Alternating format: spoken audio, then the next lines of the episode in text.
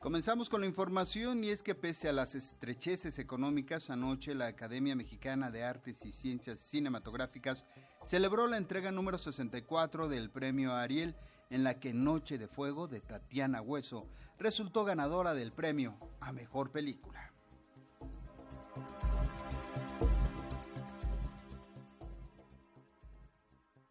Pesar de encontrarse en una crisis económica. Ayer por la noche la Academia Mexicana de Artes y Ciencias Cinematográficas celebró la entrega número 64 del Premio Ariel, en la que Noche de Fuego se coronó con siete galardones, entre ellos el de Mejor Película. Fue en el Colegio de San Ildefonso donde se dieron cita los más destacados representantes de la industria fílmica del país, un escenario en el que la actriz Leticia Guijara confirmó lo que ya todos sabían, la difícil situación por la que atraviesa actualmente la institución que preside, por lo que hizo un llamado a cerrar filas para preservar la academia como un bien de todos. Hoy la Academia Mexicana de Artes y Ciencias Cinematográficas no cuenta con recursos para poder operar y seguir trabajando como lo ha hecho hasta ahora. Debemos hacer una pausa, explorar caminos alternos para continuar.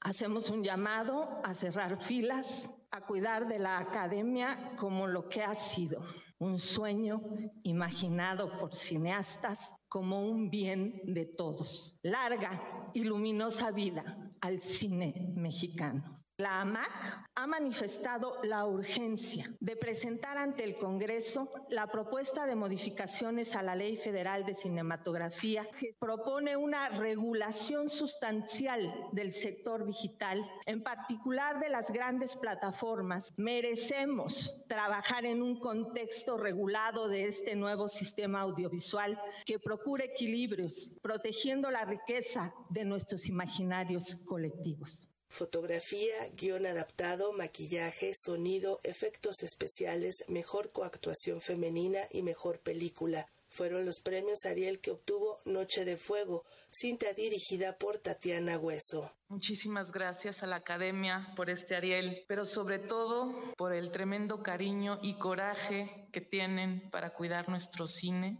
por su ser combativo para librar tantas batallas que siguen abiertas, pendientes de resolver.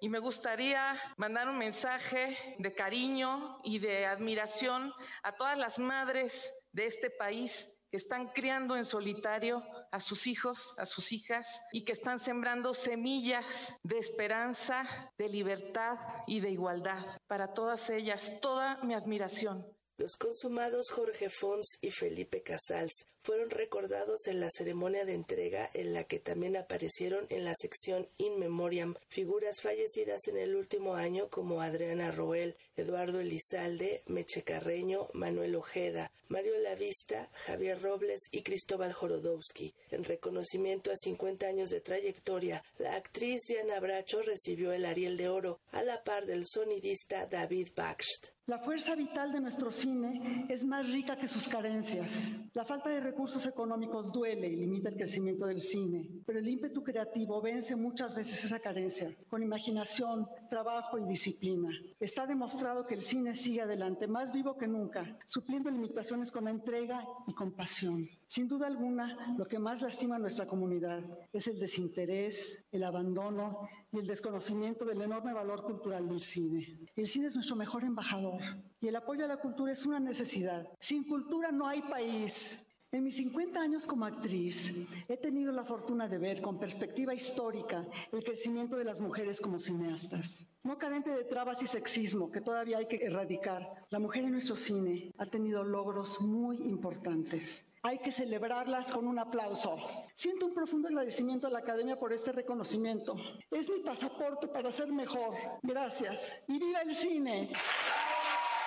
Por su parte, una película de policías de Alonso Ruiz Palacios fue reconocida con seis estatuillas, entre ellas a mejor largometraje documental y mejor dirección. Gracias a Teresa y a Montoya por compartirnos su historia, especialmente a Rulo y a Mónica, porque sin su amor y entrega absoluta, este, esta película no existiría. Creo que todavía estamos a tiempo de pensarnos bien qué hacemos con nuestra seguridad pública. Creo que la militarización no es el camino. Por último, Nicolás Celis, productor de Noche de Fuego, agradeció los reconocimientos para su filme y manifestó su apoyo a la Academia Mexicana de Artes y Ciencias Cinematográficas. Me emociona saber que las películas que estamos haciendo se están viendo, que cada vez venimos a los Arieles y las películas se conocen, se ven, se reconoce el trabajo en México e internacionalmente y pues a mí me alimenta, que creo que nos alimenta a todos, nos apasiona en estos años de pandemia que han sido durísimos, que sigan existiendo los Arieles, que siga la Academia de Pie, la verdad.